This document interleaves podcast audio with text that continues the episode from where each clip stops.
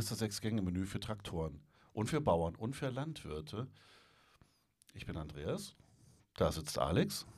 Hallo. Und die Silke. Hallo. Eigentlich sollte man die Frau ja mal zuerst nennen. Ne? Ist eigentlich ein bisschen höflicher. Ja, warum haben wir jetzt gesagt, die ist das Sechs-Gänge-Menü für die Bauern und für die Traktoren und so weiter? Weil das heute unser Thema sein wird.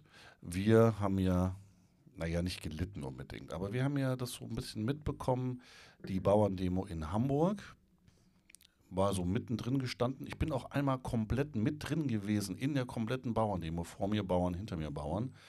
Äh, weiß gar nicht, wie ich da reingeraten bin. Hast du dir auch das Absperrband an die Türgriffe gemacht, dass du signalisierst, dass du dazugehörst? Das habe ich mich auch gefragt. Das ist dann bei den Leuten, die damit sympathisieren und mitfahren, haben die so ein Absperrband. Was, aber was ist der Hintergrund für den Absperrband? Weiß das jemand?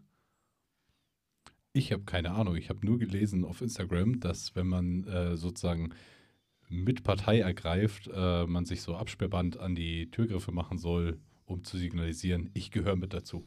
Ich stehe auch für das, was die Landwirte stehen. Ah, okay. Ähm, jetzt sind wir ja natürlich kein Politik-Podcast und auch kein Landwirtschaftspodcast, aber das ist natürlich etwas, was uns betroffen hat irgendwie. Und ich habe mir auch so Gedanken gemacht, wie habt ihr das so empfunden? Also man hat ja so ab und zu mal Klimakleber, die ich persönlich noch nicht gesehen habe. Die haben sich nicht irgendwo festgeklebt bei mir. Äh, aber die Bauern, die haben wir schon das ein oder andere Mal gesehen. In Hamburg vor allem. Silke, du bestimmt auch.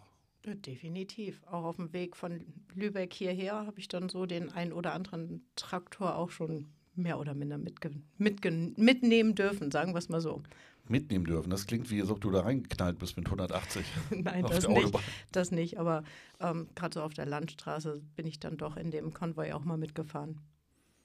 Das eine Mal, wo ja hier diese große Trecker-Demo angekündigt war, mit Achtung, äh, Autobahnzufahrten gesperrt etc. pp.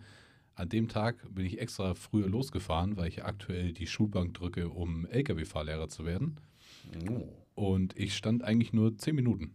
Da sind die in Öffelgönne äh, auf diesen Rastplatz draufgefahren, weil die sich da irgendwie getroffen haben, bevor sie weitergefahren sind. Und ja, als die dann alle auf dem Parkplatz drauf waren, konnte ich ohne Probleme wieder weiterfahren.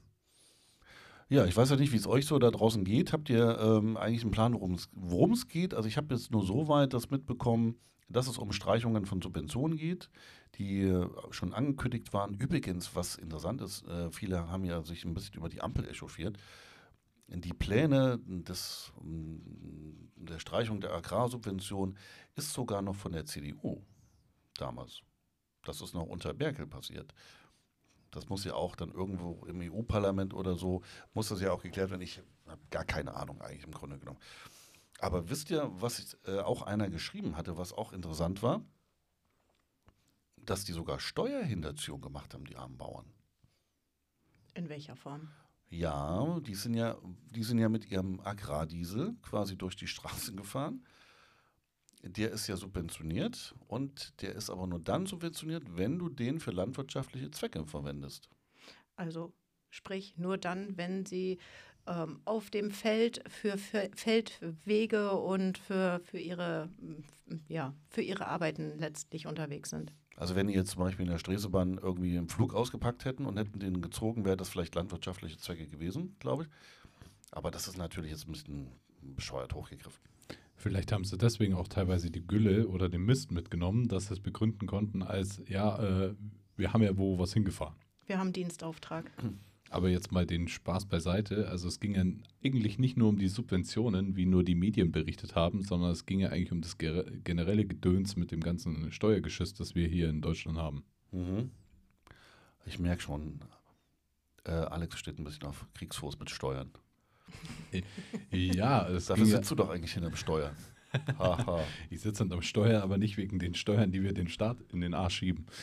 Sondern da ging es halt auch um diese Geschichte von den Landwirten aus, dass du das Geld, was du versteuert hast, äh, damit gehst du einkaufen und zahlst weiterhin Steuern. Also die Landwirte sind ja nicht nur alleine wegen ihren Agrargeschichten auf die Straßen gegangen, weil am Ende des Tages ist jeder Selbstständige da draußen ja auch irgendwo äh, ganz normaler Verbraucher. Also ich kenne keinen Selbstständigen, der sagt, ja, von dem, was ich arbeite oder von dem, was ich beruflich mache, äh, wird mein Tisch zu Hause gefüllt, sondern das macht ja am Ende immer noch der Supermarkt.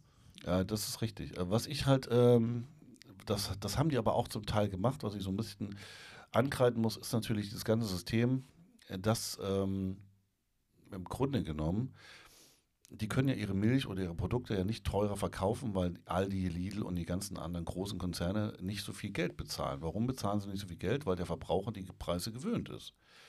Jetzt steigt natürlich alles und der Verbraucher will ja nicht unbedingt jetzt mehr bezahlen für die Wurst oder für die Eier oder wie auch immer. Und im Grunde genommen ist, sind wir da auch ein bisschen angehalten, vielleicht mit unserem Konsum nicht immer nur den billigen Kram zu kaufen. Glaube ich. Also vielleicht sollte man sich das ein bisschen was kosten lassen. Was ja viele machen, also es gibt ja viele Bauern, die auch äh, so einen eigenen Hof haben, einen Hofverkauf, die leben, glaube ich, ganz gut davon, weil die halt Preise machen können, die sie normalerweise bei Aldi, Lidl, Rewe und so weiter ja nicht bekommen. Das ist ja auch der Grund, warum bei vielen, ähm, sag ich mal, Supermärkten auch draufsteht, wo kommt jetzt eigentlich das Fleisch her, damit man das auch nachvollziehen kann. Also die, die Nachhaltigkeit, die Nachvollziehbarkeit ist ganz, ganz wichtig. Und ich denke, darauf äh, liegt es dann auch und da, darauf kommt es auch an, dass wir einfach sehen, was ist da eigentlich Phase, wo kommt was her und woher kommen auch die Preise.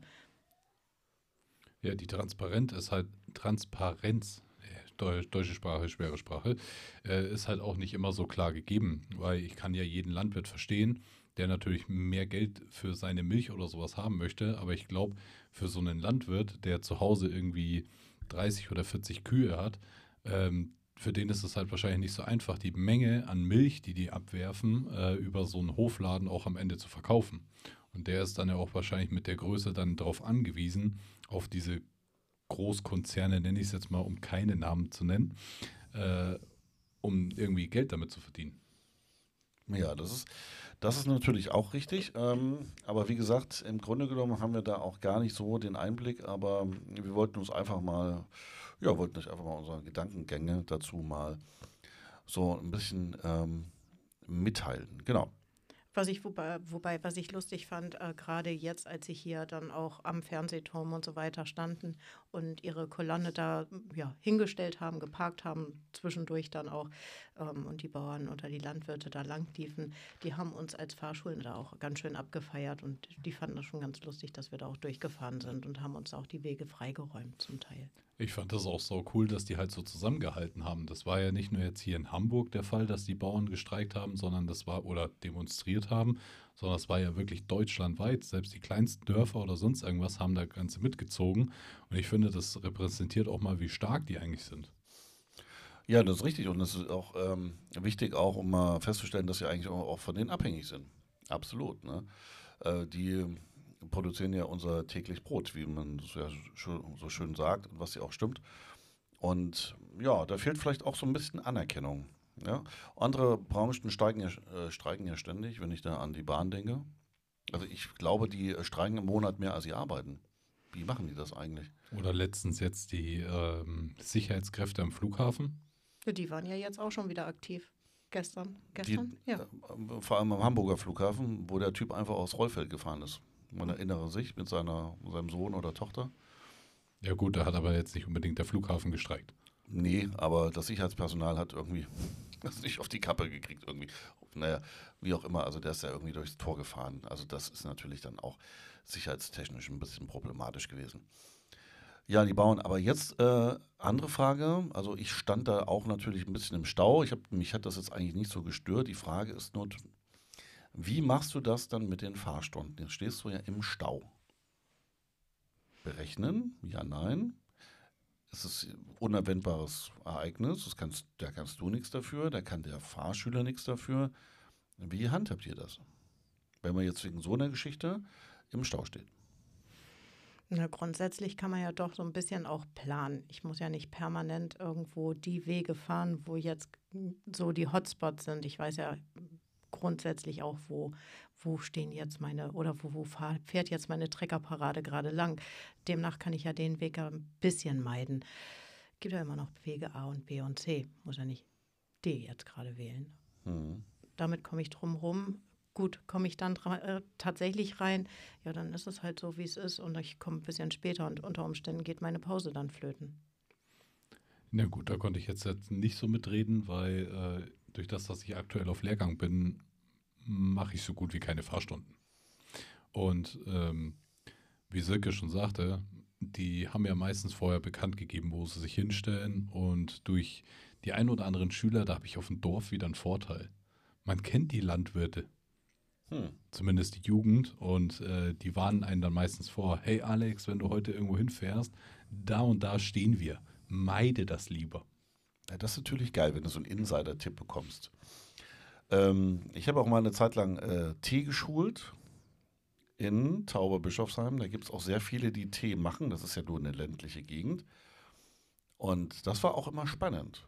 Die Prüfung war auch mal geil. Was, wisst ihr, wie die abläuft, so eine Teeprüfung?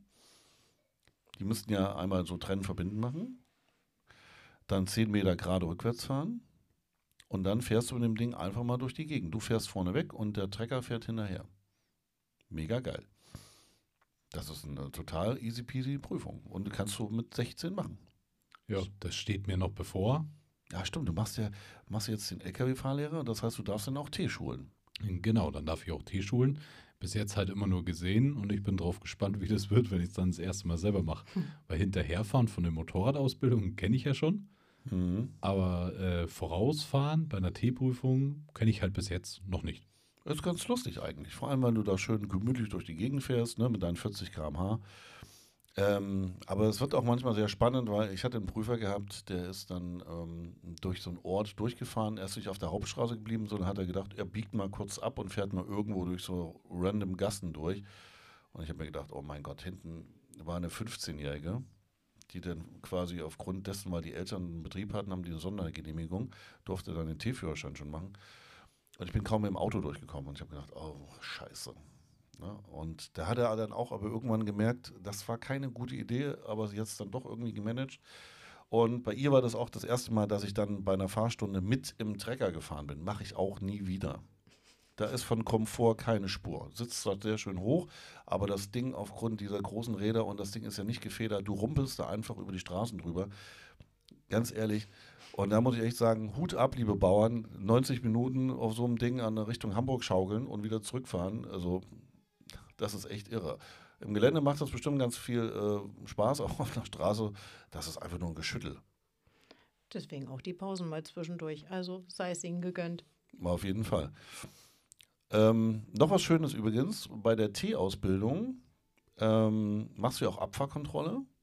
Ja, und dann musst du zum Teil dann auch das Fernlicht einschalten, weil der Fahrschüler muss ja dann das Fernlicht überprüfen.